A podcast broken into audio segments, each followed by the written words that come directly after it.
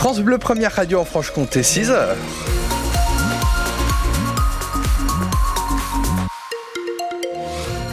À 6h, premier point sur l'actualité locale avec vous, Marion Strécher, en ce jeudi 11 janvier, et donc le retour du soleil.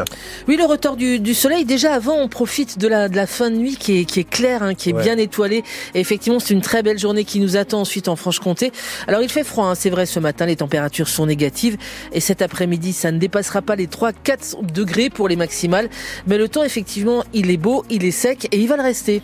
Et euh, pour vos conditions de circulation, euh, prudence dans le secteur de Lons-le-Saunier notamment, on nous annonce des brouillards pouvant être euh, potentiellement givrants. Là, en ce début de matinée, dites-nous ce qu'il en est sur place, 03 80 833 111.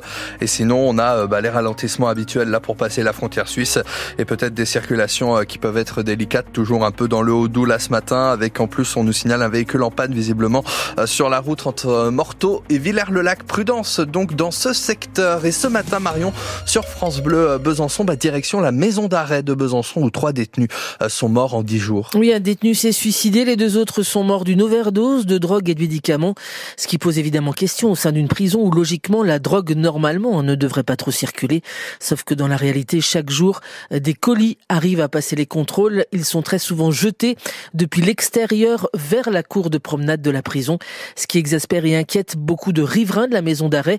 Clara par exemple vient tout juste d'emménager dans la résidence de l'avenue Clémenceau et elle n'a pas mis longtemps à se rendre compte que sa résidence servait de, base arrière pour les détenus et leurs amis qui défilent tous les jours sous ses fenêtres. Pas qui rôdent, mais qui viennent euh, jeter des trucs, oui, ça arrive. Ça arrive souvent Plusieurs fois par semaine, je pense. Et comment ils rentrent alors ici? Ils passent, euh, je pense, par, euh, par là-bas, par chez les militaires. Ils montent sur les garages. D'accord. Et une fois sur les garages, ils jettent Oui, depuis le haut des garages. Ça ne fait pas peur et ça fait pas de bruit, mais, euh, mais, bon, cette prison n'est pas du tout sécurisée. Il y a des, les écoles tout près. Le fait que les filets ne retiennent rien, voilà, il y a tout ça. Est-ce que vous avez déjà pensé à partir d'ici? Moi, je viens d'arriver, donc je découvre. J'imaginais pas que c'était que c'était comme ça. Est-ce que ça vous fait hésiter à repartir ailleurs ou, ou à rester oh, ici? Oui, je me pose la question. Voilà les, les, riverains qui se posent des questions, qui sont inquiets. Comment en est-on arrivé à, à, cette situation qui, qui, ressemble fortement quand même à de l'impunité?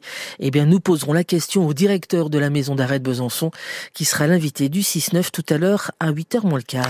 Le commissariat de Besançon a dû être évacué en urgence hier soir à la suite d'un feu de matelas dans la cellule d'un gardé à vue. Oui, le feu a rapidement été éteint par les pompiers, mais en raison de l'important dégagement de fumée, tous ceux qui se trouvaient au commissariat ont dû être évacués, en l'occurrence 21 policiers et 11 détenus. À l'issue de l'intervention des pompiers, tout le monde a pu euh, réintégrer les locaux. On en sait un petit peu plus sur l'automobiliste qui a renversé et blessé grièvement une femme lundi soir rue Dole à Besançon. Il s'agit d'un homme de 68 ans très connu de la justice puisqu'en fait c'est euh, il a été en son temps lorsqu'il était en prison l'un des plus anciens détenus de France. Il a purgé une peine de 27 ans de prison pour le meurtre d'un policier qu'il a toujours nié. Euh, il est libre évidemment aujourd'hui, la peine est purgée. Hein. Les circonstances de l'accident restent encore très floues. Les prix des trains TER vont-ils exploser en Bourgogne-Franche-Comté? On peut se poser la question parce que le groupe SNCF Réseau, avec l'accord de l'autorité de régulation des transports, le groupe a fortement augmenté ses péages ferroviaires qui sont payés par le Conseil régional pour faire rouler ces trains pour les euh, trois prochaines années hein, jusqu'en 2026. Alors cette décision euh, est contestée devant la justice. Le Conseil régional de Bourgogne-Franche comté et sept autres régions de France ont saisi le Conseil d'État pour examiner ce dossier. Euh, voilà, parce que si, euh, si on en reste là, effectivement, les prix pourraient fortement augmenter. Et de deux, les biathlètes françaises dont la franc-comtoise Lou Jean-Monod Laurent ont remporté hier leur deuxième médaille d'or en relais lors de la Coupe du Monde. Il y avait du handball aussi hier soir. Les Byzantines là ont bien résisté à Metz hier soir. Elles s'inclinent, oui c'est vrai, mais de seulement 4 buts. Défaite 31 27 devant 3200 spectateurs au Palais des Sports de Besançon. 6h04 sur France Bleu, le Tour de France 2024, c'est dans 6 mois, départ le 29 juin. Mais on sait déjà, Marion, qu'il y aura au moins un cycliste franc-comtois au départ. Oui, Romain Grégoire fait partie des quatre coureurs d'ores et déjà sélectionnés par la Groupama FDJ.